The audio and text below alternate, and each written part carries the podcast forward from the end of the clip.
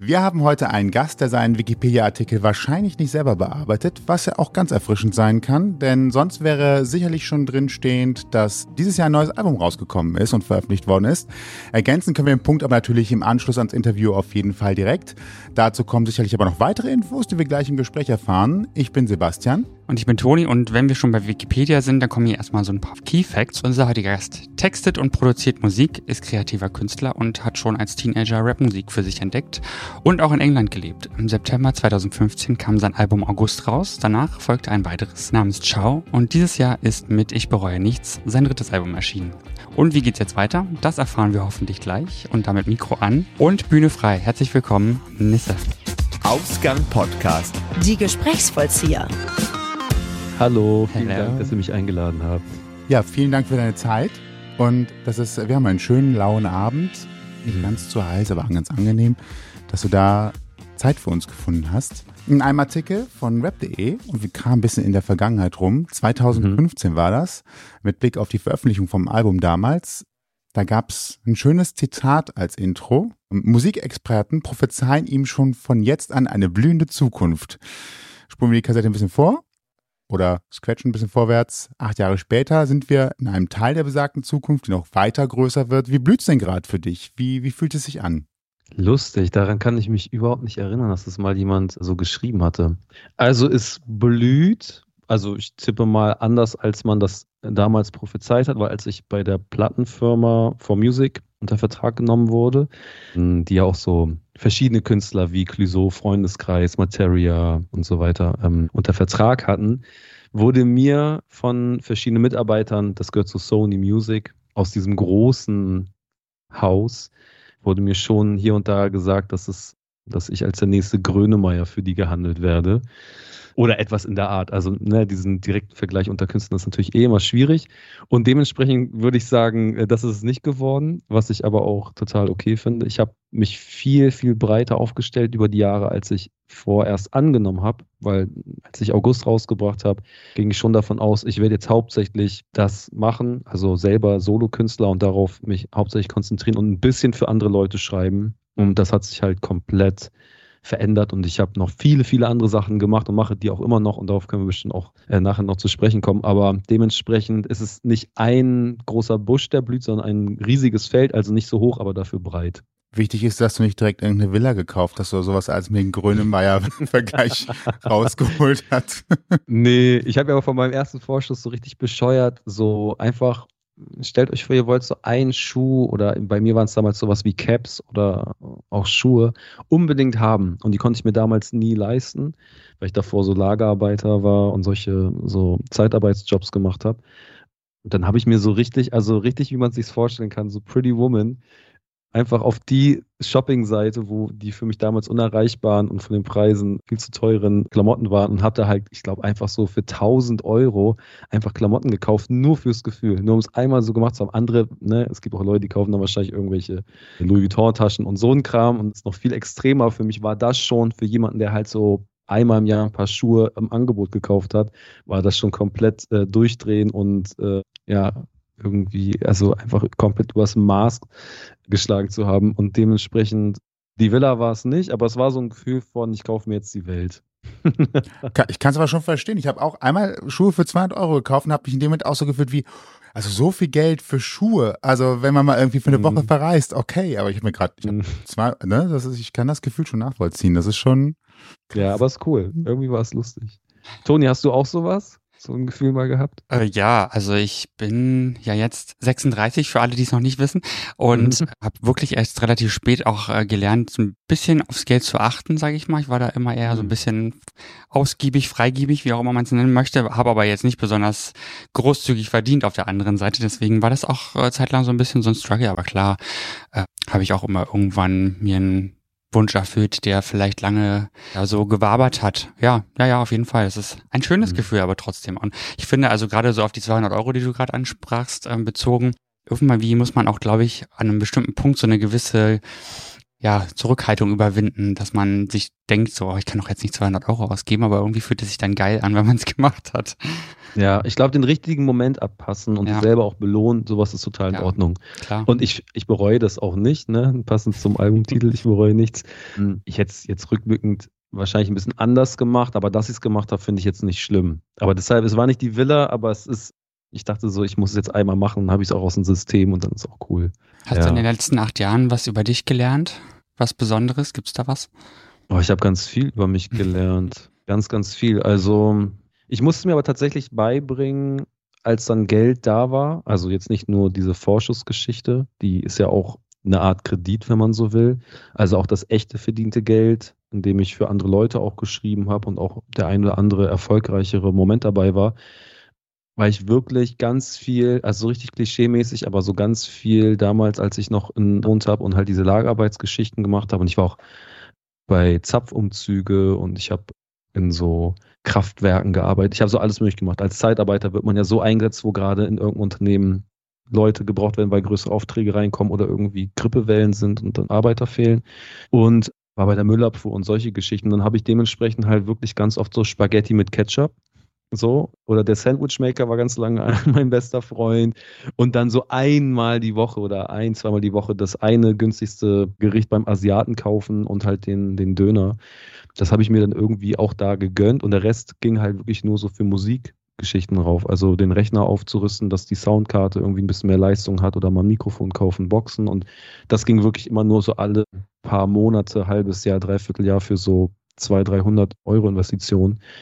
Und ich musste mir richtig beibringen, wenn ich mit Freunden unterwegs war, ey, man gibt jetzt einfach 20 Euro für Essen aus. Weil das habe ich davor quasi nie gemacht. Also bis ich Anfang 30 war, das ging gar nicht.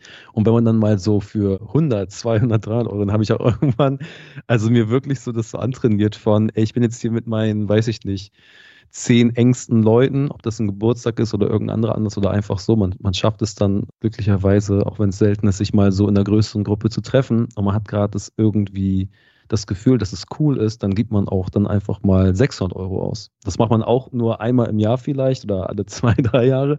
Aber so zu wissen, dass man es theoretisch kann, für Essen, für einen schönen Abend, also für irgendwas Wertvolles, finde ich total wichtig. Das hätte ich früher nie gemacht. Also es war wirklich so wie quasi ein ganzer Monatslohn so in zweieinhalb Stunden weg. Mhm. Und das habe ich, das habe ich über mich gelernt, dass ich da immer so eher mich rantasten musste, um dann auch mal loszulassen und locker und auch wie gesagt, die selber belohnen. Das habe ich eigentlich vorher nie gemacht, bevor das so ein bisschen ging mit dem Geld und den Möglichkeiten. Dem Geld gegenüber steht dann ja auch der Genussmoment. Ne? Ich hatte auch, oder wir hatten kürzlich erst so eine Situation, wo wir auch sowas ähnliches Ja. hatten und auch dachten, wow, das ist aber jetzt echt. Und dann aber auch der Abend so war, dass man sagen muss, oh, das war aber auch wirklich jeden Cent einfach wert. Gesamtsituation, Menschen, Essen, das Ganze drumherum, das muss Ja. man dann auch genießen. Ne? Das stimmt, genau. Aber es, man kann natürlich auch, indem man irgendwie bei, bei euch heißt es Bude, ne? Hier heißt es Späti oder Kiosk. Ja, Hm? Das, man kann natürlich auch mit den zehn Leuten für insgesamt, weiß ich nicht, 30 Euro. Also so, ne, für so ein Zwanzigstel den, den gleichen schönen Abend haben. Aber ich finde es irgendwie cool und wenn man das als Ausnahme macht und auch da dieses selber belohnen, das ist, glaube ich, so eine Sache, die ich gelernt habe, dass ich das auch machen muss, um zu sehen, was ich da gearbeitet habe. Weil ich bin an Tagen wie diesen hier, wie heute, so um die 30 Grad, den ganzen Tag eigentlich nur drin und misch irgendwelche Songs ab und gehe kaum raus. Und früher hatte ich auch tendenziell Studios, wo es dann auch nicht mal richtig ein Fenster gab, in irgendwelchen alten Bunkern und so in Hamburg.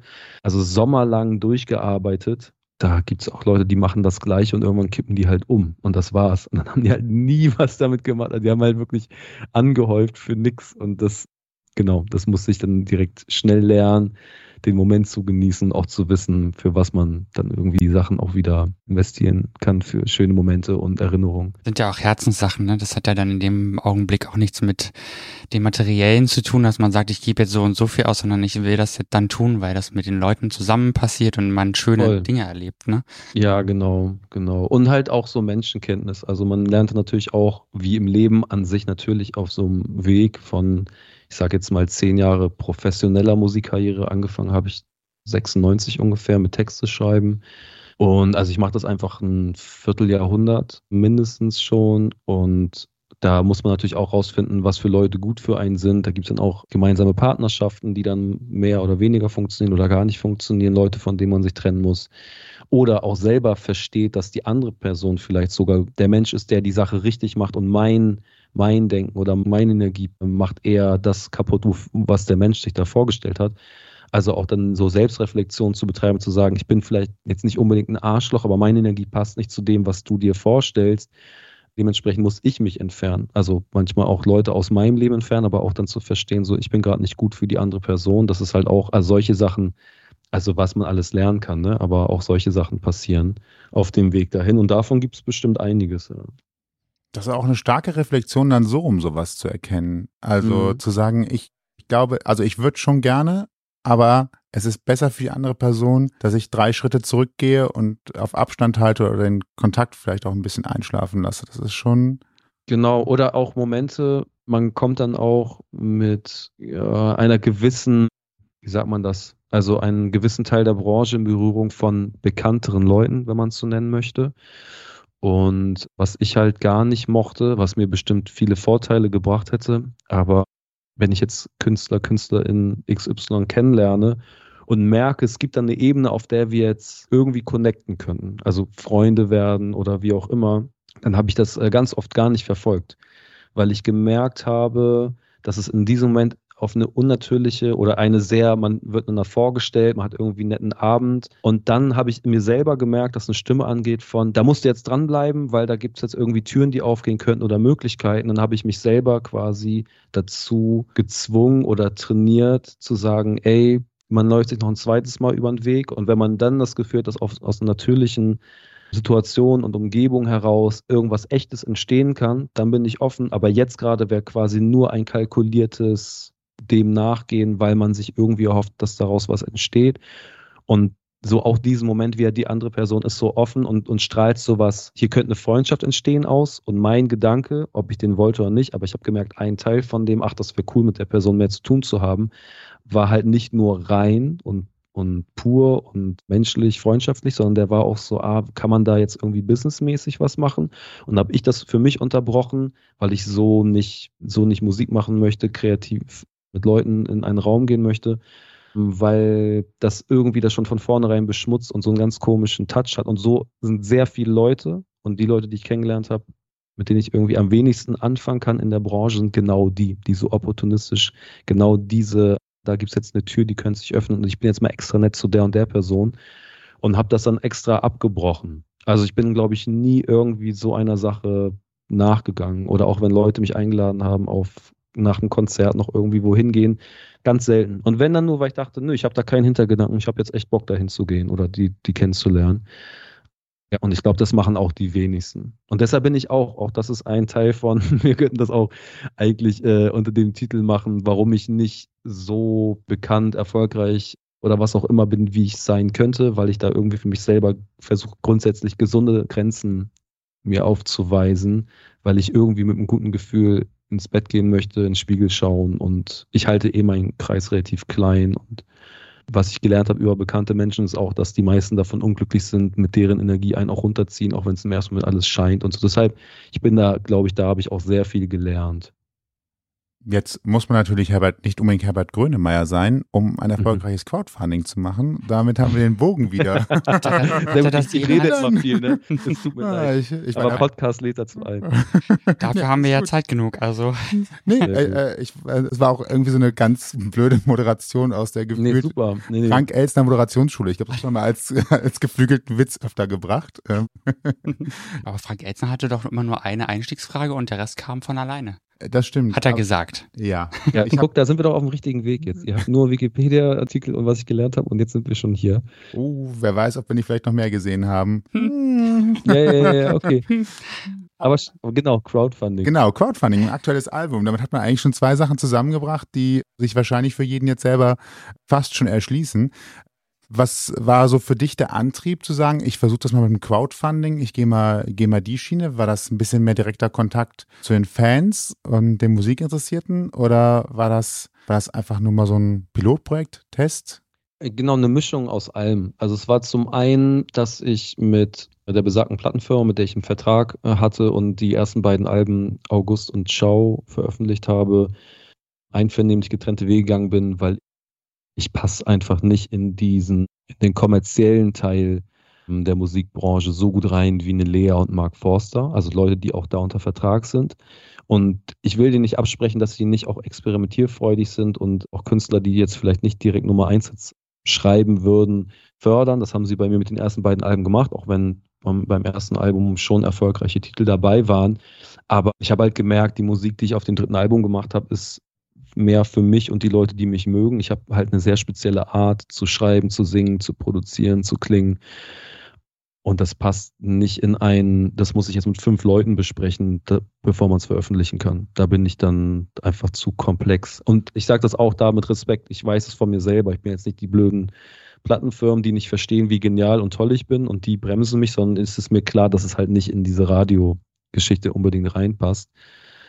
Und ich bin auch ein bisschen zu sehr 90er Jahre geprägt. Also für mich sind halt Künstler wie Falco und Grönemeyer und so die, die ich dann halt irgendwie toll und spannend finde. Das sind halt die, die ein bisschen schräg singen, die mal um die Ecke sehr viel Wortspiele oder jetzt nicht alles so vorgekaut den Leuten mitgeben. Und dementsprechend passe ich da jetzt nicht so richtig rein. Die, also ist da schon mal diese Musikindustrie-Seite mehr oder weniger beschränkt gewesen, da neue Musik zu veröffentlichen. Es gab auch Interesse von anderen Plattenfirmen. Aber irgendwie habe ich dann auch, weil ich das bei Freunden von mir mitbekommen habe, Georg auf Lieder, Phasen oder auch Finn Kliman, der das ja nochmal auf einer ganz speziellen großen Plattform für sich selber dann gemacht hat. Ich glaube, das erfolgreichste Crowdfunding, was es jemals in Deutschland gab, zumindest im Musikbereich. Und habe dann auch gesehen, dass bei Freunden, egal wie erfolgreich das war, es denen irgendwie total Spaß gemacht ist, selber in der Hand zu haben, der Kontakt zu den, zu den Leuten irgendwie direkter ist und ich einfach in der jetzigen Zeit auch irgendwie zeitgemäß und spannend finde, es zu probieren.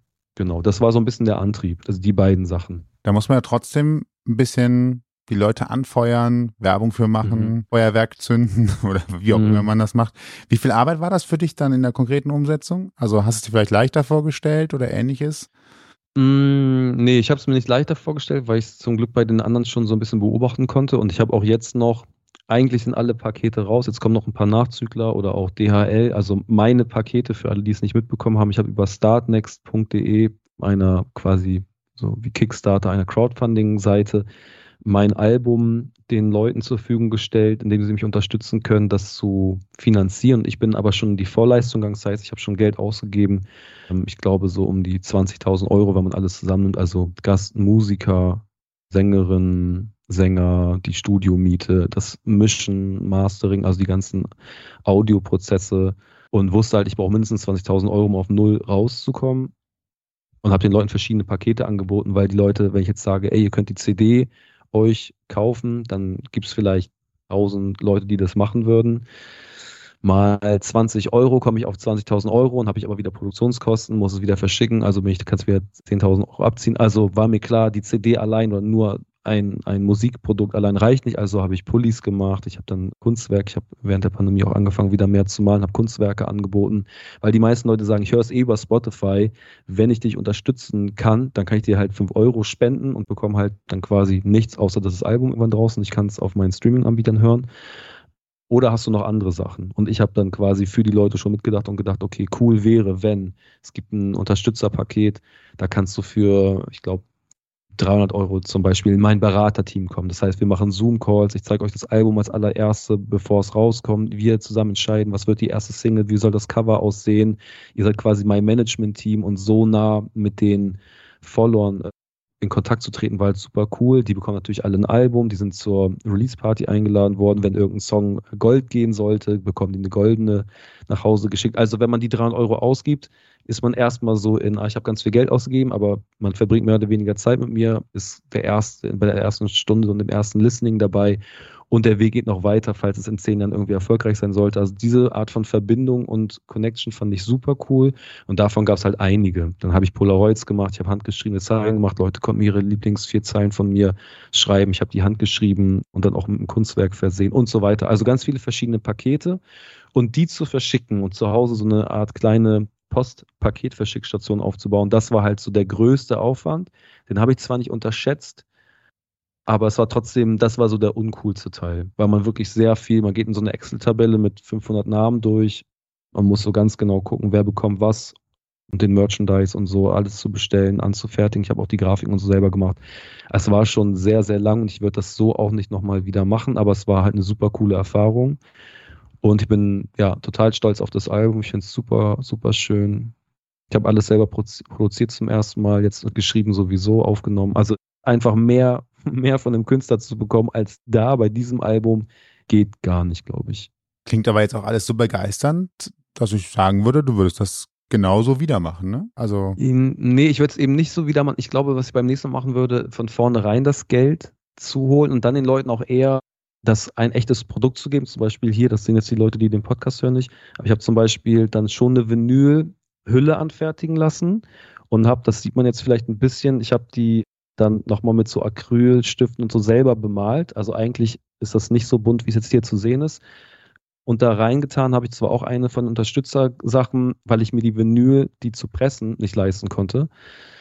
Weil dann hätte ich auf 30.000 Euro ein Einnahme kommen müssen beim Crowdfunding. Ich glaube, ich bin bei 23.000 oder 24.000 gelandet. Und dann man muss so Stufen freischalten. Ey, wenn wir 30.000 Euro eingenommen haben, dann kann ich mir leisten, eine Vinyl zu pressen.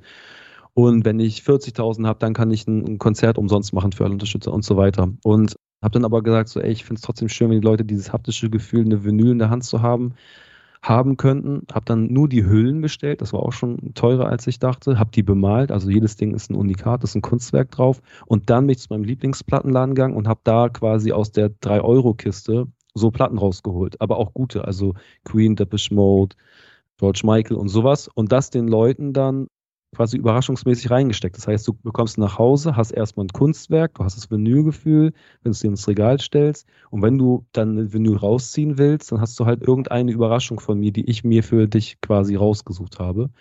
Und das fand ich irgendwie cool. Und beim nächsten Mal würde ich sagen, ey, ich will eine Vinyl machen. Es gibt auch nur die Vinyl. Alle Handheben, die Bock auf eine Vinyl haben.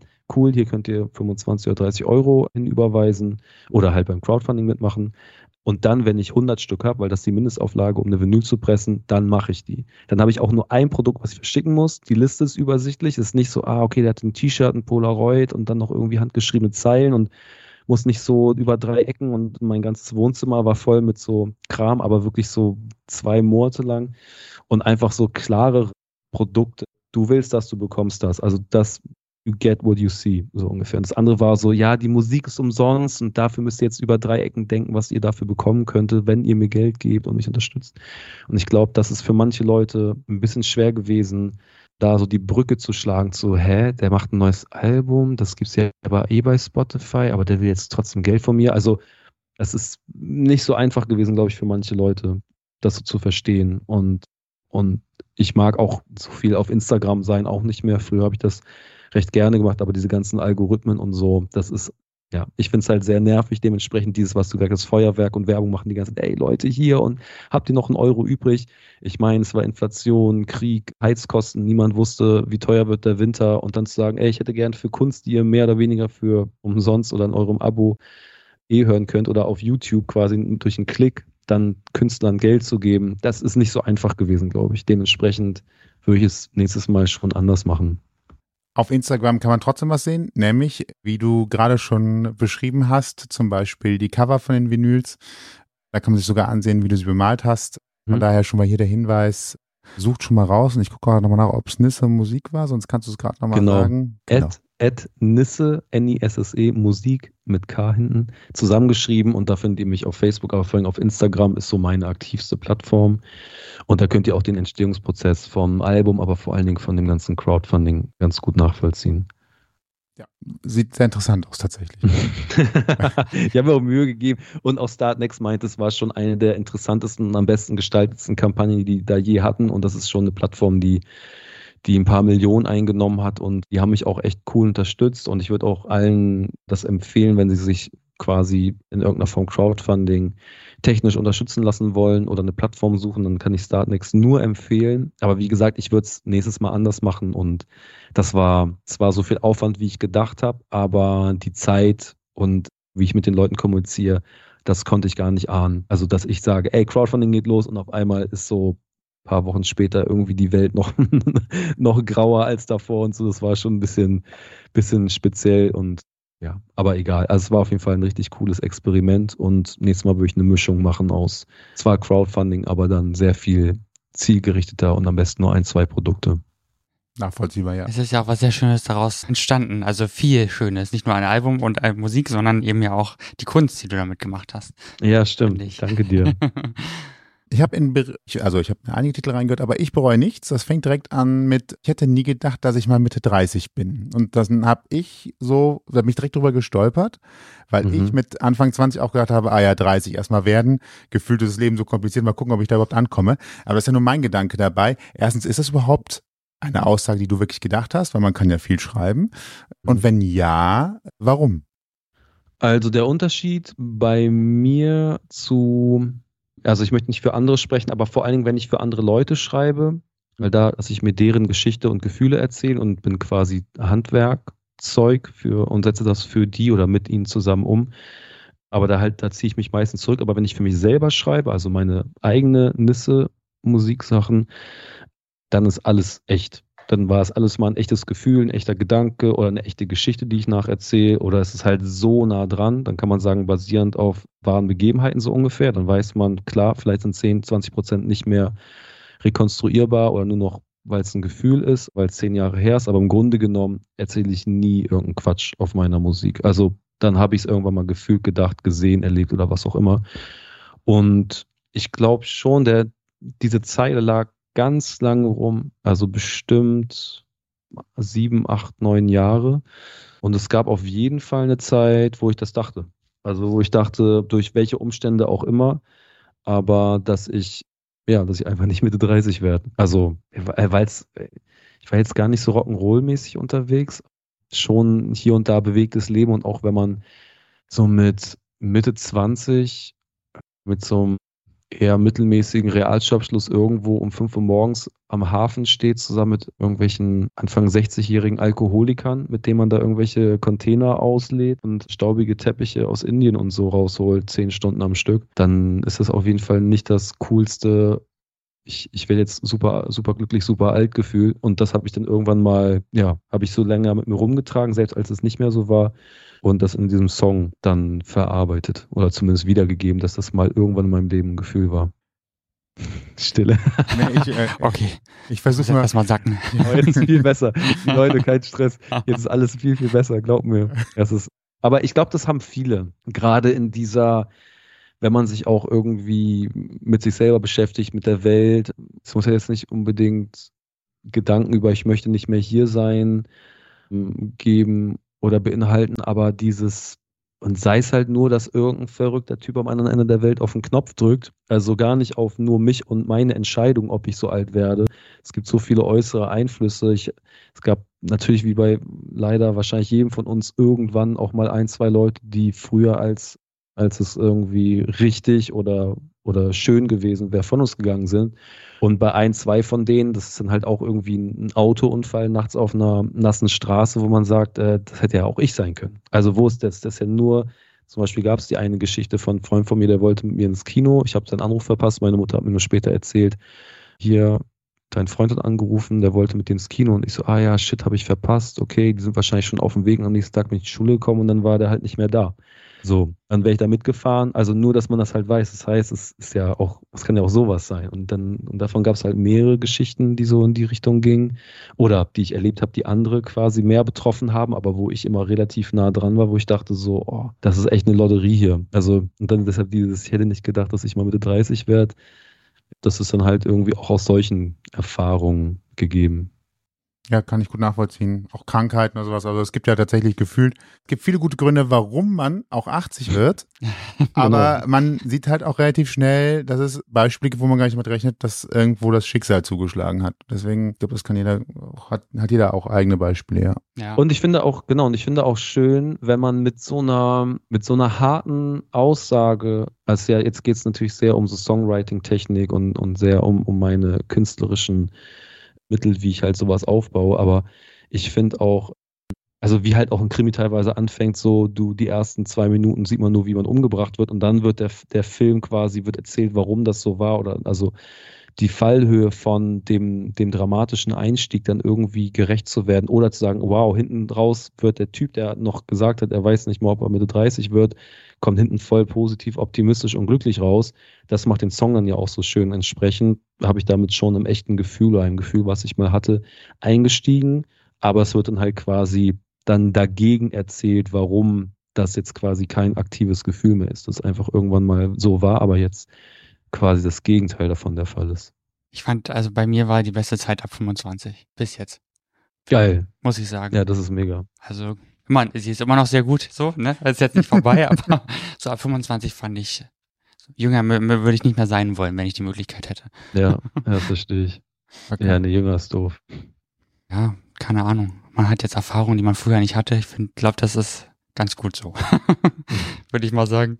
Wir bleiben immer noch ein bisschen bei Ich bereue nichts. Ja, gerne. Da gibt's nämlich einen Insta, einen Post auf Insta und zwar mit dem, dem Cover vom Album. Und dann, wenn man ein bisschen liest, dann gibt's da so ein paar Slides und da kann jetzt jede und jeder reinlesen, was er oder sie möchte. Aber für mich klang das schon erst so ein bisschen nach einem Abschied, nach einem, ja, nach einem Ende entkräftest es eigentlich in den nächsten paar Zeilen, aber schon, wenn man so, wenn man so will. Das interpretiere ich jetzt jedenfalls so. Und man könnte ja jetzt eigentlich sagen, hm, dem neuen Album könnte es doch jetzt richtig losgehen. Warum hast du dich jetzt entschieden, das Kapitel zuzumachen, zu sagen, die drei Alben sind jetzt erstmal, was sie sind? Und ja. Es ist eine, ist eine gute Frage. Das habe ich mich natürlich auch lange gefragt, aber das Crowdfunding war jetzt nicht nur ausschlaggebend, aber es war schon so, Okay, ich habe das früher alles ganz alleine gemacht, probiert und gemacht. Wie gesagt, seit Mitte, Ende der 90er war ich aktiv und habe auch eigentlich immer nur dafür gelebt, alles gegeben, sommerlang in irgendwelchen Kellern gesessen, mein ganzes Leben dafür quasi nicht aufgegeben, aber investiert und Freundschaften, Beziehungen sind zu Bruch gegangen oder nicht, sind nicht weitergegangen. Und dann, wenn man so will, gab es eine erfolgreiche Zeit, aber der erfolgreichere Teil war, dass ich für andere Leute geschrieben und produziert habe, also von dem man wirklich leben kann, wenn man so will. Und das, was mir aber am meisten bedeutet, was aber auch am meisten Kraft kostet, ist quasi in sich selber diese Seelen-Innenschau zu betreiben und daraus Geschichten zu ziehen und, und Kunst daraus zu erschaffen. Das ist halt, wenn man es so macht wie ich, nämlich auf dem ehrlichen, echten Weg und nicht irgendwie einfach nur schöne Sachen sagen, weil es gut klingt, wie viele andere, dann ist es halt auch sehr aufreibend, kostet sehr viel Energie, ist schon so eine Art Therapie, was halt gut ist, weil man auch Sachen rauslassen kann, aber es ist trotzdem nicht weniger kräftezerrend, so in sich reinzuschauen und diese Sachen zu verarbeiten und wieder durch, durchzuleben oder zu durchleben, wenn man das äh, jetzt mal richtig sagen möchte. Und das, was ich reingegeben habe, im Verhältnis zu dem, was ich rausbekommen habe, gar nicht nur finanziell, aber von dem, was da dran alles hängt. Also ich bin froh um jeden Menschen, der meine Musik mag. Und da bin ich wirklich ganz, ganz ehrlich total dankbar für auch jeden, der mir Nachrichten schreibt. Und wenn es nur ein Klick ist und wenn man noch nach der Hälfte des Songs ausmacht, bin ich immer noch froh, dass man mir die Chance gegeben hat. Ich bin da wirklich relativ bescheiden und glaube auch nicht, dass ich der große Superstar und das absolute Genie bin.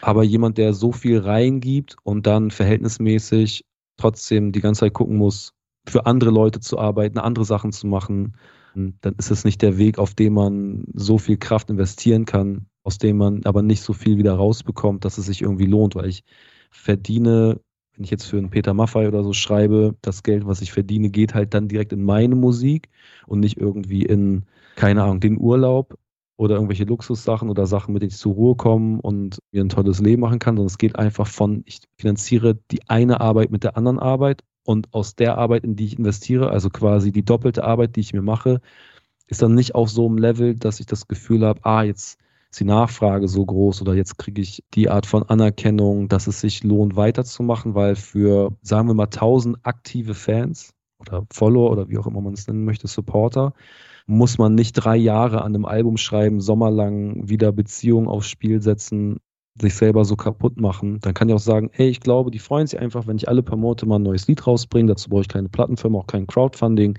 Ich mache einfach meinen normalen Job, manage Künstler, bin Moderator, gebe Workshops, schreibe und produziere für andere Leute.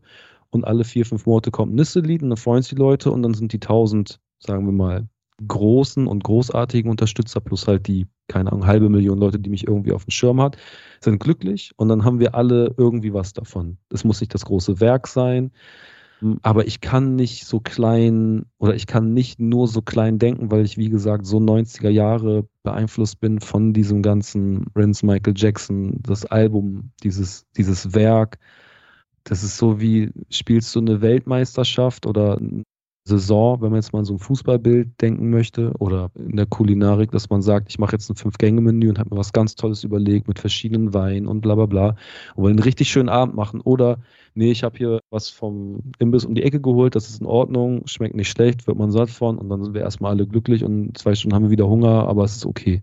Und ich bin halt für das große Ganze, ich bin für die große Geschichte, das von vorne bis hinten ein Konzept, ein roter Faden und das so zu zerstückeln in dieser Algorithmuswelt oder diese 15 Sekunden Aufmerksamkeit von TikTok und so, dafür bin ich nicht gemacht. Also ich bin auch wahrscheinlich zu alt inzwischen, wenn ich jetzt irgendwie Anfang 20 wäre, würde ich das auch anders sehen aber dafür mein Leben, meine Beziehung, meine Gesundheit und alles zu riskieren und zu sagen, ich probiere es nochmal und wieder zwei, drei Jahre am Album sitzen und wieder glauben, diesmal wird es was und alle werden es sehen. Da musste ich für mich selber zumindest einmal kurz einen Schritt zurückgehen und sagen, ey, Leute, ich danke euch für alles, alles wirklich auch die mit die schönste Zeit meines Lebens und ich, ich will es nicht kleinreden, weil es wirklich ganz toll war, es hat mir ganz viel bedeutet. Und ich konnte jetzt alles einmal so sagen, wie ich sagen wollte. Und diese drei Alben, und ich mag eh Trilogien, sind für mich, wenn ich jetzt ab morgen stumm werden würde, wäre das perfekt, weil ich bin stolz auf jedes Album. Es ist alles erzählt, es ist auch erstmal alles gesagt, was, was ich so fühle. Und bestimmt werde ich in zwei, drei, vier, fünf oder zehn Jahren irgendwie nochmal etwas fühlen, was ich unbedingt ausdrücken und mit euch teilen möchte. Aber ich stelle jetzt nichts in Aussicht und diese Welt, in der man Musik veröffentlicht, oder der Großteil, ich kann natürlich auch Straßenmusik machen und traditionelle alte Wege gehen, aber die, die gerade verlangt werden, damit man irgendwie stattfindet, das ist nicht meins und dementsprechend muss ich hier jetzt erstmal sagen, auf unbestimmte Zeit gibt es keine aktive keinen aktiven Plan, dass irgendwie nochmal Nisse-Musik kommt, dass ich euch sagen kann, ey geil, und dann gehe ich auf Tour und dann kommt nochmal ein Album oder das Feature steht an oder die Sache. Ich will einfach jetzt erstmal nach ja, zehn Jahren, die ich jetzt quasi professionell das mache und 15 Jahre, seit ich diese Nisse-Sachen schreibe, weil ich habe sieben, acht, neun Jahre an August geschrieben, bevor es rausgekommen ist. Also ganz, ganz viel. Ich habe irgendwie 200, 300 Lieder gemacht und dann die besten 12, 13, die es waren, auf August draufgepackt. Und dementsprechend, um jetzt, sorry, aber ich muss einmal kurz so weit ausholen. Und dementsprechend habe ich das, hat mich das Gefühl irgendwie überkommen. Ich habe da auch tagelang drüber nachgedacht, wahrscheinlich sogar eher Wochen, um, weil ganz viele Leute gefragt haben, jetzt ist das Album draußen und machst du mal einen Remix von dem Song oder wann gehst du auf Tour? Und auch für mich, um da quasi einmal so einen Abstand und auch, dass die Leute eine Antwort haben, mit der sie, ob sie sie mögen oder nicht, aber erstmal was anfangen können, ist so, ey, dieses Album war es erstmal. Vielleicht für immer, was ich nicht glaube, aber ich will euch nichts versprechen. Ich glaube, da kommt was. Da kommt vielleicht sogar nochmal ein Album, aber nicht unter den Umständen, wie es jetzt gerade gemacht werden müsste. Und dementsprechend, ja, kann ich es jetzt erstmal, muss ich es erstmal so stehen lassen und ich muss andere Musik machen und andere Sachen, um mich mal ganz, ganz frei zu machen, weil das nächste Ding war immer dabei. Seit 1996 ist immer dabei.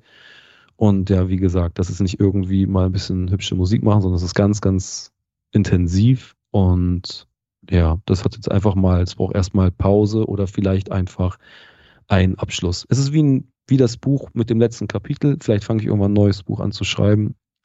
Das Ding ist erstmal so, wie es ist. Ist ja auch ganz schön, wenn man so ein weiße Leinwand hat, auf die man wieder ganz neu pinseln kann, wenn man will. Ne? Mhm. Also denke ich mir, ja, ähm, lass uns noch mal kurz ein bisschen zurückgehen. Und zwar, du hast ja schon mehrmals von den 90ern gesprochen und mhm. ich glaube, die größte Veränderung in der Musikwelt ähm, oder vielleicht auch in der, ja, in der Musikwelt, in der Videowelt, wie auch immer, der, da ist die Digitalisierung, ne? sprich eben Streamingdienste und Co. Ist natürlich jetzt eine komplette Fantasie von uns, aber glaubst du, hast du mal drüber nachgedacht, wie sich das vielleicht für dich entwickelt hätte, wenn es kein Streaming geben würde? Ah, ist eine interessante Frage. Ich glaube, ja, aber die Musik, es wäre so oder so hm, durch dieses Ende 90er, Anfang 2000er, da war ja schon die Welt sehr äh, so Dennis Pop, Max Martin geprägt, Britney Spears, Backstreet Boys. Die Songlänge ist die, ein Popsong baut sich so auf, das läuft im Radio. Also so oder so wäre die Rio Reiser Falco Zeit vorbei gewesen und ich hätte mich da bestimmt irgendwie auch zurechtgefunden. Ähm, aber ich, natürlich ist total geraten ich, ich glaube, es wäre ungefähr aufs Gleiche hinausgelaufen. Hm. Aber es, vielleicht wäre es ein bisschen erfolgreicher gewesen, weil ich, weil die alten Strukturen bei Plattenfirmen und Veröffentlichungen eher so wären, Du machst die Musik, dann kümmert sich die Plattenfirma um ganz viel. Es gibt ein Video, die bringen das raus und die schicken dich dann auf Tour. Aber dass jetzt jemand zu dir sagt, naja, du musst das Album selber machen, im besten Fall selber schreiben. Oder wenn du es nicht selber schreibst, musst du Anteile abgeben oder es müssen Leute bezahlt werden. Das war früher schon ein bisschen anders vom Modell, wie, wie so diese Sessions und diese anderen Leute irgendwie rangeholt wurden. Und dann zu sagen, naja, und die zweite Hälfte deines Jobs, wo es quasi klar bei den Beatles auf Promotour ging, aber es ist so, okay, du hast Promotour gemacht, du warst bei dem Radiosender, wir filmen alles oder du filmst alles selber mit und dann, wenn du im Hotel bist, dann schnippelst du noch drei Stunden lang irgendwelche Instagram-Stories selber. Also, dass der Job noch so viel mehr in dieses Promotion-Ding geht oder auch Künstler, die ich betreue, wo gesagt wird, ah, der hat super gute Songs, den würden wir total gerne unter Vertrag nehmen, aber die Zahlen sind noch nicht da. Also macht erstmal selber ein bisschen bisschen Welle und bekommt mal ganz viele Follower und wenn es dann läuft, dann kommen wir, setzen uns quasi dazu und so. Das ist dann so, ja, dann brauchen wir euch nicht mehr. Also wenn es erstmal läuft, dann brauchen wir keine Plattenfirma mehr. Ihr müsst doch jetzt jemanden hier von, von Beginn an irgendwie unterstützen und den Weg begleiten.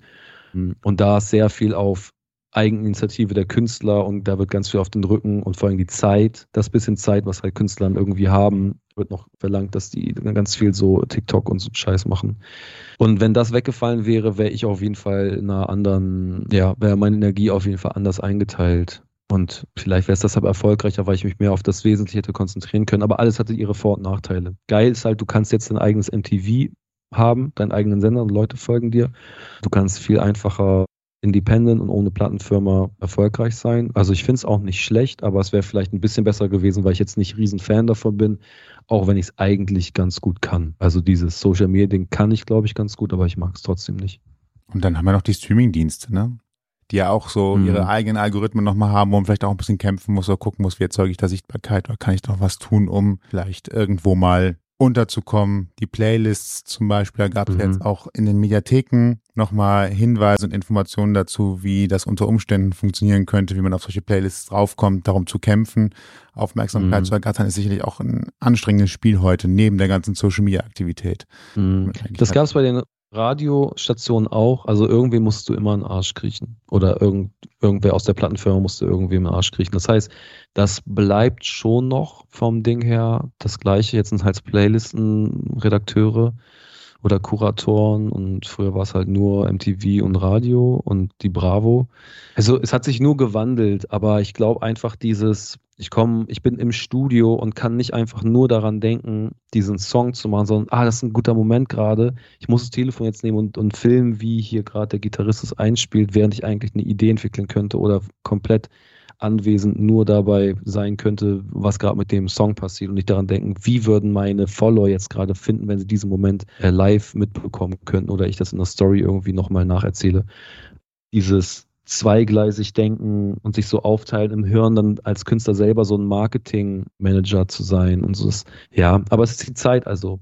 Aber es ist eine gute Frage. Ich kann es nicht hundertprozentig sagen. Es gibt andere Leute, glaube ich, da wäre es auf jeden Fall erfolgreicher. Und es gibt natürlich ganz andere Leute, die funktionieren wirklich nur, weil es die Algorithmen gibt und weil sie halt das bedienen, was halt TikTok und Instagram irgendwie gerade verlangt und weil es gut passt.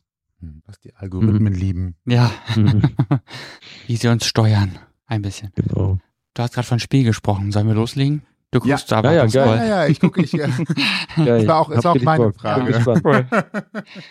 Dann kommt hier unser kleines Spiel, was ja ganz einfach geht, denn wir sagen einfach ein Wort oder zumindest irgendwas es anfängt und äh, du ergänzt es einfach frei nach dem, was dir in den Sinn kommt. Kann ein Wort, ein Satz, eine Geschichte, whatever sein. Wir sind da überhaupt nicht festgelegt und deswegen heißt das Spiel auch ganz simpel und ergreifend. Mein Wort, dein Wort.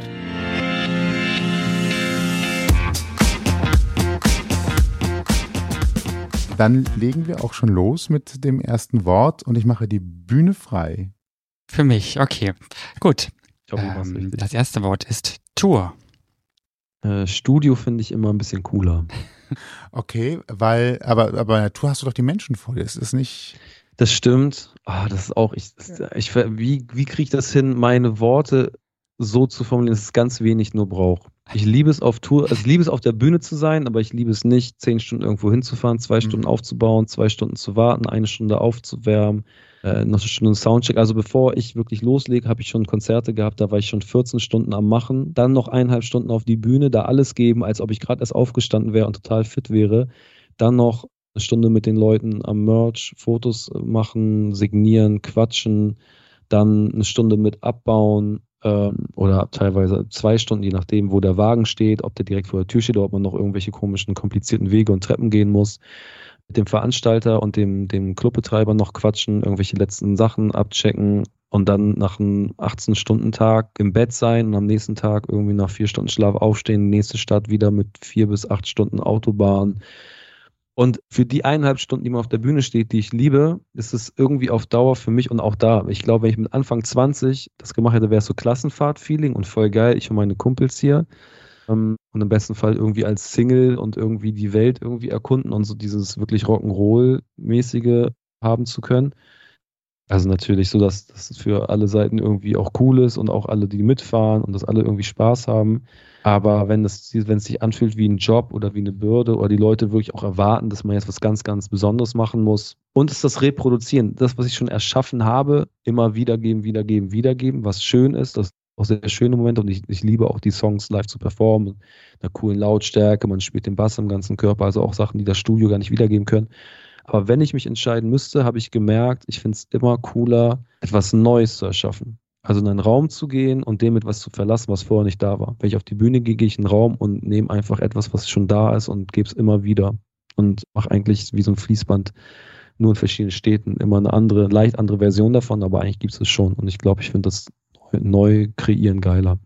Ich hab und weniger Stress. Hm, ich habe den Aufwand, glaube ich, auch gar nicht so, so eingeschätzt, dass es so massiv ist.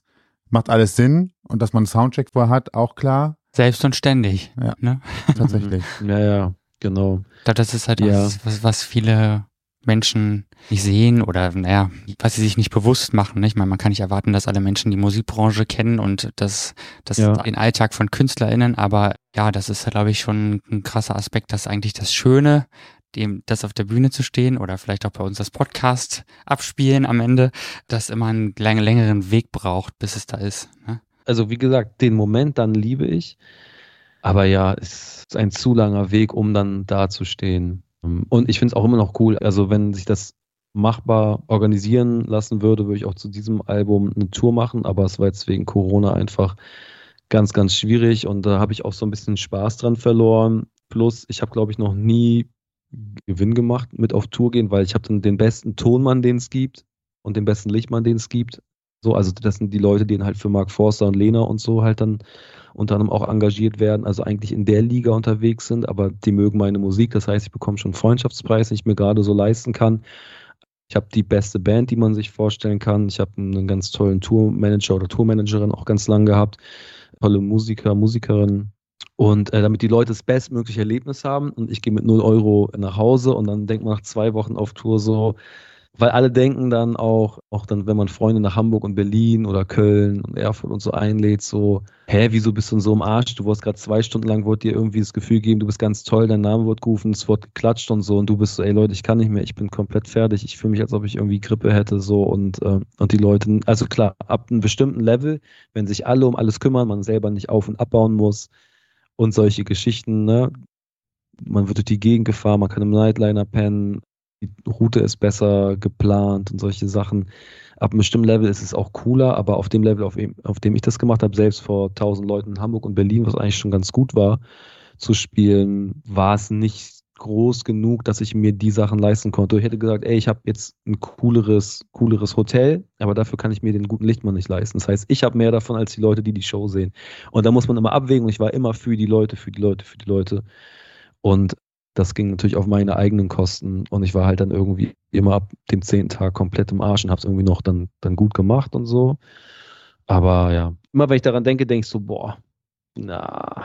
Vielleicht könnte so eine Zwischenlösung sein, einfach eine Location in Berlin zu mieten und da zehn Konzerte am Stück zu spielen oder sowas, wie es ja jetzt so eine Las Vegas Residence. Ja, ja, ja, genau, wie es ja jetzt mittlerweile so die Megastars Leute, machen. Dass die Leute immer zu mir kommen, ja. Ja. Ja, ich ja, das ist eine gute Idee. Ich glaube, Helene Fischer könnte das machen, aber Ach, nicht, da musst du jetzt da nicht glauben. Also okay.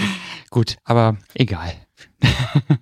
das nächste Wort ist Leinwand. Leinwand. Ähm, dazu fällt mir natürlich ein, dass ich das Malen wieder für mich entdeckt habe. Ich habe früher schon gezeichnet, viel in der Schule, so in so eine Graffiti-Richtung auch ein bisschen gesprüht, bis dann so ein, zwei Hausdurchsuchungen bei mir zu Hause gab. Sehr jung, ne, so 17, 17, 18. Und auch da während der Pandemie, irgendein Lockdown, alles grau, nicht richtig raus mit Leuten treffen und habe dann wieder angefangen zu malen, weil ich dann mich auch dann viel damit befasst habe, was jetzt gerade irgendwie, um auch dann so in der Birne nicht irgendwie die Tage noch grauer zu fühlen, als sie sind. Und dann war halt kreativ sein, also wie eine Art positive Therapie, die man mit sich selber ausmachen kann. Total der gute Weg und das habe ich für mich entdeckt und habe das dann einfach mal, glaube ich, auf Instagram irgendwie nur gepostet, so als eine Story. Und dann haben Leute gefragt, ob man die auch kaufen kann. Und dann war ich so überrascht und war so, weiß ich gar nicht. Und dann habe ich es halt angeboten, das lief dann relativ gut. Also ich glaube, ich habe teilweise dann, also in einem Monat irgendwie 200 Bilder verkauft. Also ich habe ganz lang gemalt, ne, monatelang gemalt, also hatte ich auch relativ viele Bilder.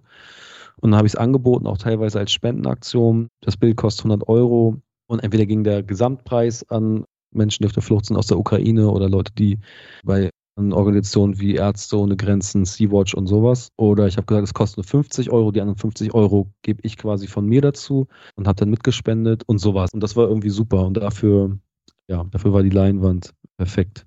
Jetzt ist natürlich die spannende Frage noch, dass der, das Wort Hausdurchsuchung sagt man ja nicht mal so nebenbei, ohne es dann komplett wegzuignorieren. Ne? ja, was, ja, das, ist, das, ist, ein guter Punkt. Was ist die Story ja, dahinter? Ja, die ist, die ist auch so lang, es tut mir leid, aber im Endeffekt war ich mit einem Kumpel sprühen auch nicht unbedingt legal, aber dann, also der größte Fall war der, dass dann, ich habe meinen Kumpel zum Bahnhof gebracht und dann sind, haben wir gerade noch gehört, wie Leute wegrennen durch so einen, so einen Untergang, so eine Unterführung und haben gesehen, der ganze Bahnhof ist voll gesprüht. Und das war so in Norddeutschland so die größte Crew, nennt man das ja, so, so eine Sprüher-Gang, wenn man jetzt in Bravo-Sprache sprechen möchte, die den ganzen Bahnhof besprüht. Und dann standen wir halt davor und waren so, okay, krass, die waren hier. Wir wussten natürlich so, wer das ist, nicht persönlich, aber so wer diese Leute, wofür die stehen. Und dann kam 20 Sekunden später kam schon äh, Bundesgrenzschutz, Sixpack nennt man das, ne, so ein Mannschaftswagen und Polizei und so und haben uns an die Wand gestellt, ja, so mit halbgezogener Waffe und sind durchsucht. Und der Witz war, dass wir eins zu eins die gleichen Farben benutzt haben wie die. Das war halt schwarz, silber, weiß. Und dann kam die Polizei und wir schon so, äh, es ist nicht das, wonach es aussieht. Da meinten sie so Hände hoch und haben unsere Finger angeguckt und da war halt noch Farbe von dem, was wir so eine halbe Stunde vorher gemalt haben. Dann waren die so, ah ja, genau, das war jetzt nicht das, wonach es aussieht. Alles klar, genau. Dann kam, musste mein Vater zum Bahnhof kommen, mein Fahrrad mitnehmen, weil die Polizei wollte es nicht mitnehmen und äh, ganz viel Stress und Drama. Wir sind aufs Revier, zwei Beamte sind zu mir in die Wohnung und zwei Beamte zu meinem Kumpel in die Wohnung. Und richtig, wie man sich vorstellt, so mit der Hand in das eine Ende vom Regal und einfach nach vorne gegangen. Als ich nach Hause gekommen bin, war es so, als ob da eine, eine Granate explodiert wäre. Einfach alles alles, was, was so in so einem Zimmer von so einem 17-Jährigen ist, war einfach komplett, also auch so die Bettdecke getrennt vom, vom Innenleben und so alles auseinander. Ja, so richtig Razzia gemacht. Und die haben so viel, so hohen Schaden erzeugt über die letzten sieben, acht Jahre, diese, diese Crew, die da eigentlich gesprüht hat, dass, hier, dass dann auf dem Revier gesagt wurde, ja, ihr Sohn ist ja anscheinend hier irgendwie so einer der Köpfe hinter dem, was die letzten Jahre diese Crew da gemacht hat. Und das ist jetzt aktuell, das war halt noch in den, oder war es noch Euro? Ich weiß nicht, auf jeden Fall haben die 18 Millionen Sachschaden verursacht. Wenn du dir vorstellst, so eine Bushaltestelle in Deutschland kostet halt 80.000 und davon haben die ein paar kaputt gemacht. Bahnhof kosten halt irgendwie Sandstrahlen, neue Scheiben reinsetzen und der ganze Kram kostet auch schnell mal 200.000 und so. Es summiert sich halt schnell, wenn es halt so sieben Jahre lang irgendwie jede zweite Nacht zehn Leute unterwegs sind und da irgendwie ne, S-Bahn und Bahnhöfe und Bushaltestellen, irgendwelche Fabriken, die an, der, an den Bahnstrecken langgehen, da auseinandernehmen, dann summiert sich das irgendwie. Naja, aber zum Glück, am Ende hat sich rausgestellt, die Farbe, dann haben wir Proben nehmen lassen. Eine Freundin von meiner Mutter war Anwältin oder ist Anwältin und hat dann Proben nehmen lassen, bevor die das dann quasi Sandstrahl gereinigt haben. Und dann hat sich rausgestellt, dass die Farben, die die Crew benutzt hat, die es eigentlich gemacht hat und die Farben, die wir benutzt haben, unterschiedliche chemische Zusammensetzung hatte und deshalb wurden wir dann freigesprochen nach zwei Jahren oder so. Das war ein ganz langes schwebendes Verfahren. Ja. Wow. Krass. Happy ja. End. Also ja, das war Adrenalin dann in dem Moment auch. Intensiv. Ja, das war krass. Es war wirklich so von, ja, also ich weiß gar nicht, ob das noch Jugendknast gewesen wäre, aber auf jeden Fall so unendlich viele Sozialstunden und auch dann, also so in deiner, in deinem Führungszeugnis. Also da hätte ich auch kein, keine Ausbildung, nichts mehr bekommen. Damals, ja. Und der Witz war noch, dass der Kumpel, bei dem wir vorher auf der Party waren, wo wir die Dosen geklaut haben, das ist der Kripo-Chef der Graffiti-Soko Hamburg gewesen. Das heißt, wir haben sogar von dem obersten Typen mit dessen Dosen, die uns den Arsch gerettet haben, weil es halt zum Glück eine andere Firma war als die, die die anderen benutzt haben, mit dem waren wir unterwegs und haben gesprüht. Ja, sehr lustig. Also im Nachhinein äh, finde ich irgendwie auch eine interessante, lustige Story und äh, ja, ist nochmal gut gegangen. Ja, und zwei spannende Jahre. ja, genau. so. Einen haben wir noch. Ja, okay, einen haben wir noch. Dann nehme ich Hawaii. Oh, Hawaii. Tatsächlich eins meiner Traumziele, wenn man so will. Also ganz weit oben steht Japan, Neuseeland und sowas wie Island. Also nochmal sowas so richtig so, also, also Grönland, Island, Neuseeland, also irgendwas, was so Herr der Ringe mäßig ist, mhm. wo man auch so Berg, Berge geht, wo man das Gefühl hat, so, das ist ein anderer Planet. Das finde ich spannend, aber Japan total spannend. Und dann kommt eigentlich schon Hawaii, weil Hawaii hat ja, glaube ich, auch so halbaktive Vulkane und sowas auch. Und ist, glaube ich, auch total spannend von der Flora und Fauna. Und ich glaube, das ist noch einer der paar guten Staaten aus Amerika. Ähm, ja, oder den Vereinigten Staaten, das darf man ja nicht so zusammen sagen. Genau, und ich fand die, kennt ihr die Serie White Lotus? Ja, ich habe die erste Folge vor kurzem mal geguckt. Ach so, okay. Und da auf jeden Fall, ich glaube, ich glaube sogar in der ersten Staffel, genau, das auch auf Hawaii. Und jedes Mal, wenn ich irgendwas sehe, was auf Hawaii gedreht wird, dann finde ich das schon sehr, oder Lost, kennt ihr noch Lost? Genau, Lost wurde auch auf Hawaii gedreht. Oder Maui, aber genau diese Region finde ich auf jeden Fall schön. Wir äh, kommen wir jetzt zum Interviewteil und wollen mhm. die Kreativität nochmal kurz ausschlachten. Wir haben gerade ja schon gehört, du bist künstlerisch viel unterwegs, du hast die Vinylcover gemacht, du hast äh, Leinwände bemalt, du machst Musik, ähm, mhm. du textest. Das sind ja alles schon sehr große, vielfältige, kreative Geschichten. Hast du auch schon Grenzen deiner Kreativität bemerkt? Also sagst du zum Beispiel, mehr als zwei Texte pro Tag äh, kriege ich einfach nicht hin oder ich muss hm. malen und Texten voneinander trennen, sonst passieren ganz komische Dinge. Ja, das ist eine gute Frage. Hm. Darüber muss ich wahrscheinlich länger nachdenken, weil ich habe, nee.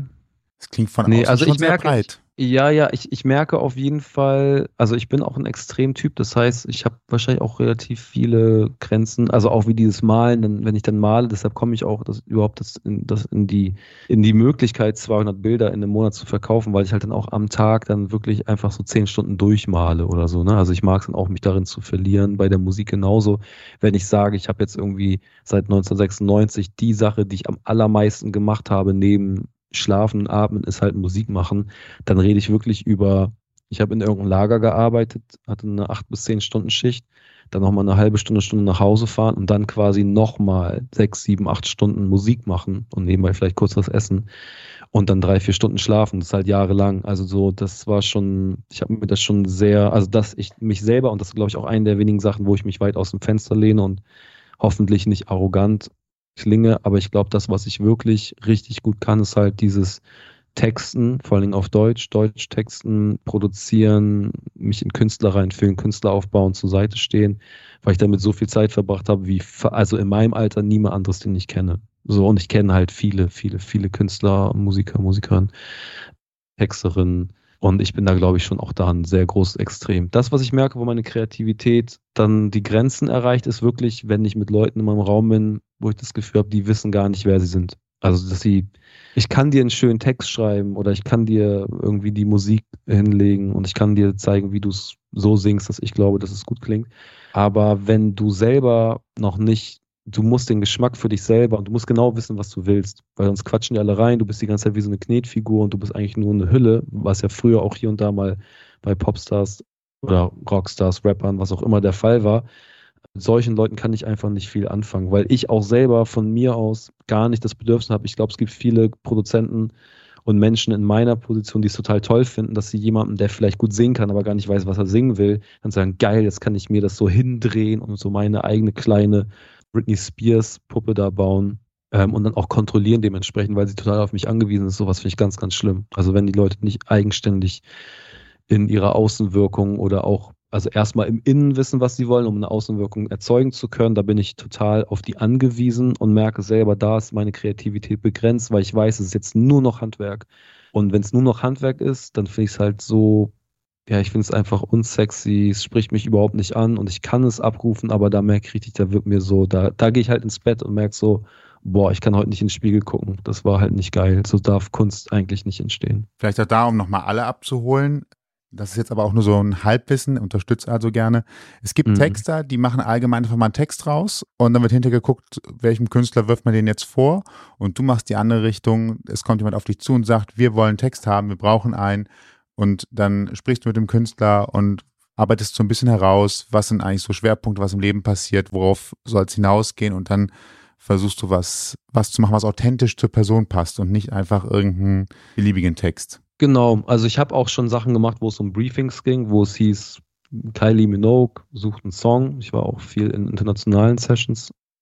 Hatte auch mal einen Song, der eigentlich mal von Leonard Lewis genommen werden sollte und habe ja durch diese Michael Schulte ESC-Nummer auch dann einen Song unter anderem auf Englisch auch dann irgendwie war ich beteiligt. Aber es gibt auch so Briefings, wo es einfach heißt, ey, Rihanna oder Kylie Minogue oder wer auch immer, Dua Lipa, macht ein neues Album, die sucht Demos, das soll ungefähr so und so sein, bisschen Billie Eilish, bisschen ihr letztes Album und dann halt viel von was auch immer gerade der aktuelle Sound ist und alle können dafür schreiben und das einfach hinschicken. Und das ist für mich, da sage ich immer, so wie so eine E-Mail in so ein schwarzes Loch zu senden. Also ganz selten, dass daraus was wird. Und meine Erfahrung war auch immer, wenn ich sowas gemacht habe, dann war einer von 100 Sachen, die ich gemacht habe, wurde dann genommen.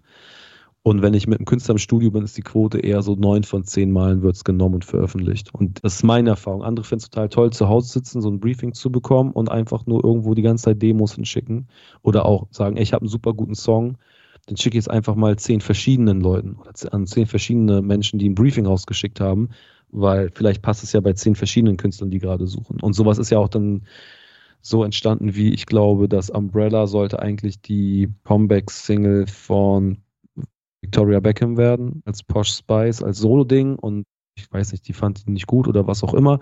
Und dann ist halt Rihanna genommen. Oder äh, Titel, die Britney Spears genommen hat, die eigentlich für äh, Kelly Clarkson waren, andersrum. Das heißt, es gibt ja auch Nummern, die liegen rum und fünf Leute streiten sich drum oder erst will sie keiner haben und dann nimmt sie die Person.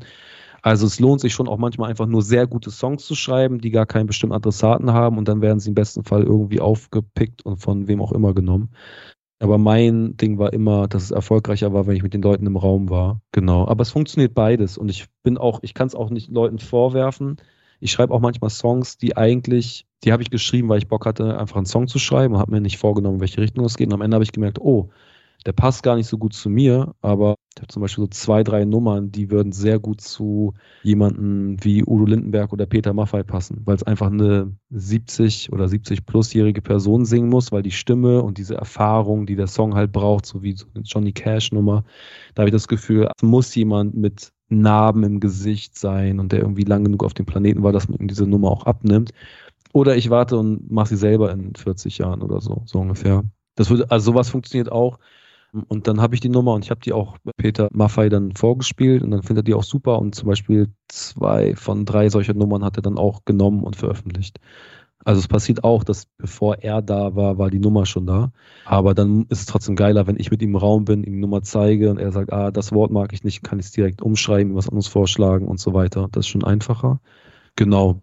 Aber ja, erfolgreicher und besser für mich ist immer mit den Künstlern irgendwie in Kontakt zu sein, am besten den Song auch mit denen im Studio zu schreiben. Ganz kurz, der Lifehack. Gibt es mhm. manchmal Kreativblockaden und wie durchbrichst du sie, wenn es sie gibt? Ja, gibt es ganz oft. Also für mich ist es Beste eigentlich, wenn ich merke, ich bin an einer Nummer dran, ich schreibe jetzt irgendwie einen Song und habe meistens mache ich ganz viel mit Beats, ne? Also ich, ich mache dann selber ein Klavier, da mache ich Drums da drauf, dann produziere ich schon ein bisschen an, weil ich dann ein besseres Gefühl dafür habe, welche Richtung das auch vom Sound und vom Genre geht. Wenn ich merke, ah, hier geht es nicht weiter, dann mache ich ganz oft, dass ich einfach das Projekt schließe und direkt was Neues aufmache. Also wenn ich unbedingt in dem Moment weiß, ich will einen Song schreiben, aber ich komme nicht weiter, dann direkt schließen, neues Projekt. Und dann teilweise auch siebenmal. Dann habe ich sieben angefangene Beats, vielleicht auch mal hier unter eine Gesangsmelodie oder schon so einen ersten Satz eingesungen. Und vielleicht ist es auch für den Tag dann das gewesen, was es war. Weil ganz oft sind daraus auch so Ideen entstanden, wo ich an dem Tag dachte, ah, ich habe eine Blockade, äh, die Idee ist eigentlich nicht gut und höre halt zwei Monate später rein und denk so, hä, die Idee ist ja mega. Weil in dem Moment war ich so, ich habe es entweder nicht mehr gesehen oder war zu selbstkritisch mit mir selber und habe das irgendwie so ein bisschen negativer, weil ich halt nicht vorankam. Aber das, was da war, zum Beispiel halt die Drums, Klaviermelodie und so eine erste Gesangsidee sind eigentlich super. Nur ich war so, warum geht's nicht weiter und habe mich mehr darauf konzentriert und bin deshalb in so eine Blockade gekommen. Aber habe eigentlich voll die gute Arbeit geleistet und schon so vorgeleistet, weil das nächste Mal war es halt einfacher für mich zu sagen, ah, ich muss mir gar keinen komplett neuen Anfang ausdenken. Ich gucke einfach mal in die Ideen von den letzten zwei, drei Monaten. Und so sind ganz viele Songs entstanden. Und weil ich weiß, dass es so funktioniert, mache ich mir gar keinen Stress. Ich weiß so, ah, okay, ist vielleicht morgen immer noch scheiße und auch in drei Jahren finde ich die immer noch nicht gut, die Idee. Aber ich mache jetzt einfach ein neues Projekt auf und vielleicht ist die auch nicht gut. Aber vielleicht sind die zwei Monaten die, das Beste, was ich je gemacht habe. So, und ich werde es erst in zwei Monaten merken. Deshalb mache ich mir da gar keinen Stress. Und wenn es eine Blockade geben sollte, was ich auch immer den Leuten, mit denen ich so Workshops mache oder auch Künstlern, ähm, im Raum rumgucken oder in sich reinfühlen, was einen gerade bedrückt, vielleicht auch einfach nur aufschreiben ohne Reime, nur sagen, ey, heute fühle ich mich so und so und wenn man merkt, das Gefühl resoniert gerade am meisten mir, während das aufschreibe, dass einem das unangenehm ist oder vielleicht auch mal eine große Freude hat und merkt so, boah, ja, genau das ist passiert letztens, das gibt mir so, so eine gute Energie. Man merkt, dass quasi während man das rauslässt, merkt man schon, das könnte ein Thema sein und dann fängt man daran weiterzuarbeiten. Oder man guckt einfach im Raum rum und sagt so, ah, hier ist eine Lampe, die ist schwarz, äh, die wirft einen Schatten, der Schatten sieht aus wie das und das und auf einmal einfach nur so, einfach nur rumgucken. So, oder wie bei euch da im Hintergrund ist irgendwie so ein Bild von, von Köln gezeichnet. Dann sehe ich, glaube ich, so, ne, die Domspitzen und irgendwie einen blauen Himmel und dann bin ich schon so bei so der Dom, der Dom ist ja sowas Göttliches. Und dann rede ich, und dann würde ich vielleicht über sowas schreiben wie die Berührung mit dem Göttlichen, der Himmel, der uns vereint und bla. Und dann geht es schon so in eine Richtung. Es klingt so ein bisschen Xavier Naidu-mäßig vielleicht. Aber ich habe auf jeden Fall direkt irgendwas, allein nur indem ich im Raum rumgucke, wo ich das Gefühl habe, ah, ich kann zumindest schon mal so ein leicht poetisches Bild erzeugen. Und wenn ich dann auf dieses Bild, auf diesen einen Satz dann einen einigermaßen guten Reim und Folgesatz finde, der halt Sinn macht und irgendwas auslöst, dann geht es manchmal schon los. So. Aber ja, das ist, oder ja, oder Filme gucken, Serien, spazieren gehen, in die Lieblingsalben nochmal reinhören, was ganz anderes machen. So, vielleicht auch einfach das Instrument, was du am allermeisten hast, dann damit einfach aus Prinzip irgendwie mal einen Song probieren zu machen, einfach nur um zu brechen, weil sonst immer, ah ja, Drums, Klavier, meine Stimme. Das habe ich schon 3000 Mal gemacht, also muss ich vielleicht irgendwie mal was ganz anderes probieren. Und nur damit ich mich ablenke und dann, wenn ich wieder zurückkomme zu Drums und Klavier, dass ich wieder sage, ach geil, das fühlt sich so gut an, zum Glück kann ich wieder das machen. Und dann ist man befreit, weil man sich selber so kurz in eine ganz andere Richtung gezwungen hat. Aber es gibt ganz viele, ganz viele Sachen. Also wer da irgendwie Blockaden hat, kann mich gerne anschreiben. da gibt es noch viele Tricks, und ich gebe sowas auch Workshops tatsächlich, ja. Auch nochmal ein guter Hinweis. Nochmal, noch ein Branchenbereich, den wir hier gar nicht mhm. abgedeckt haben. Ja, stimmt. Buche jetzt ja, ja. Workshop bei Nisse. Machen wir nochmal ein separates Interview drüber. genau. genau. Apropos kreatives Zurückschauen. Ja. Ähm, denn? Wo schauen wir denn hin? Ach ja, da. Ach, da. Auf den, kennst du noch deinen ältesten Instagram-Post? Ja, das ist irgendwas an so ein Bild von P. am Swimmingpool, kann das sein? Wow. Yes. das ist krass, krass ne? Das ist auf dem Schirm ab. Und weißt du, wie lange man da zurückblättern muss, um da hinzukommen? Gefühlt mhm. eine halbe Stunde, der Daumen ist schon lahm und so weiter. Ich habe, glaube ich, vor drei, vier Jahren bin ich nochmal ganz zurückgegangen und habe hab nochmal geguckt und deshalb erinnere ich mich gerade. Vor, vor 2020 war das, da bin ich nochmal alles durchgegangen.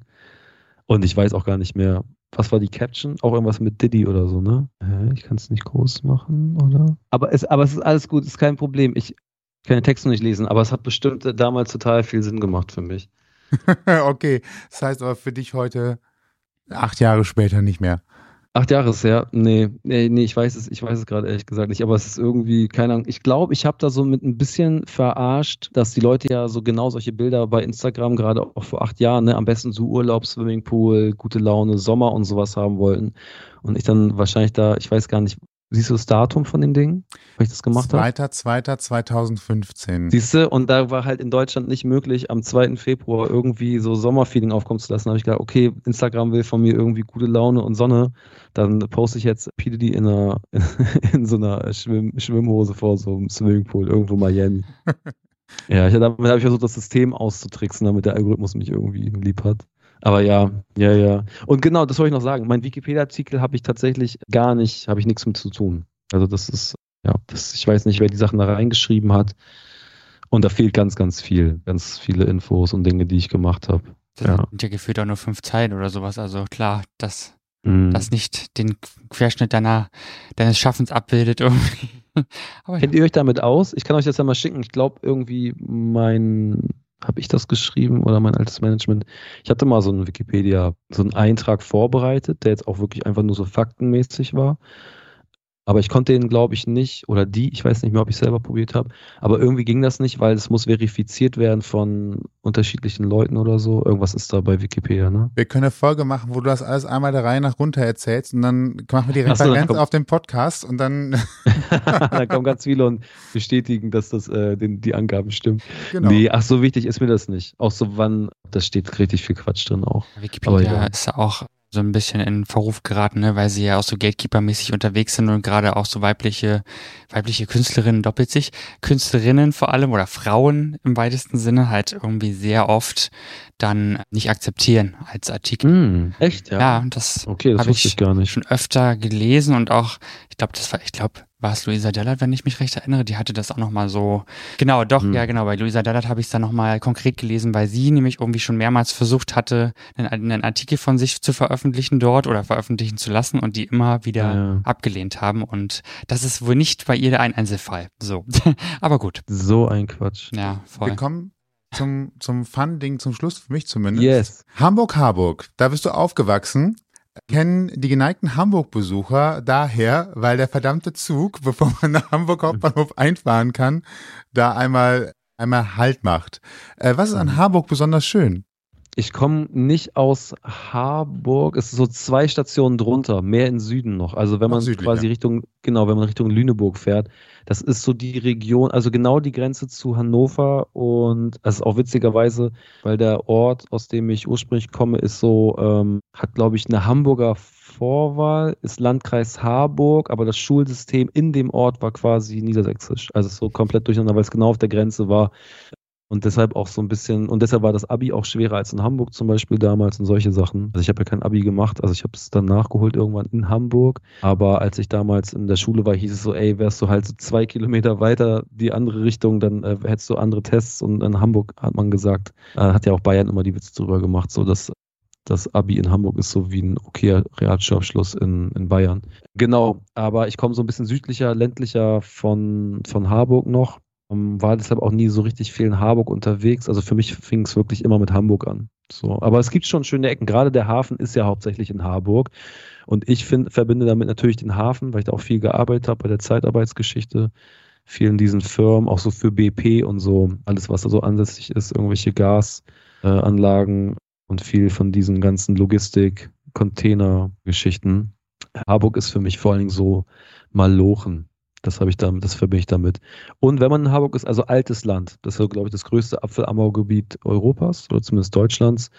Und äh, Hamburger Berge, es gibt so ganz schöne Ecken da und auch so der Elbe entlang ist ganz, ganz toll. Also da gibt es schon richtig schöne Ecken. Aber Harburg an sich ist auch so ein bisschen das ungewollte Kind von Hamburg. Also Hamburg will auch eigentlich nicht, dass Harburg zu denen gehört, wegen der Kriminalität und Arbeitslosigkeit und generell, dass das halt nicht so der schönste Ort der Welt ist. Aber sie wissen, der Hafen gehört dazu und Harburg sagt natürlich so, ihr bekommt uns nur, also den Hafen nur, wenn ihr auch uns als ganzen Stadtteil dazu nehmt. Deshalb heißt es auch Hamburg-Harburg. Es gibt ja keinen anderen Teil, also man sagt ja jetzt nicht Hamburg-Barmbek oder Hamburg-Altona. Also es ist einfach dieses, dieses, dieses Doppelding ist, glaube ich, weil die da eigentlich sich nicht geil finden, aber wissen, sie sind beide aufeinander angewiesen, weil Harburg ohne Hamburg ist scheiße und Hamburg ohne Harburg und den Hafen, den größten Wirtschaftsmotor, wäre halt nicht Hamburg. Da kommt der Wohlstand her. Wusste ich auch noch nicht. Ist gut, äh, wenn man sowas mal anpiekst, ne? Erklärt dann auch Ja. den Bahnhof. Ja, genau. So ergibt Aber ich auf weiß- einmal alles, alles Sinn. Ja, ja. Der hat diesen, diesen Bahnhof hasse ich auch. Da hatte ich auch echt komische Momente schon. Und ist ja auch BGS und Spürhunde und so kommen ab und zu mal einen Zug rein.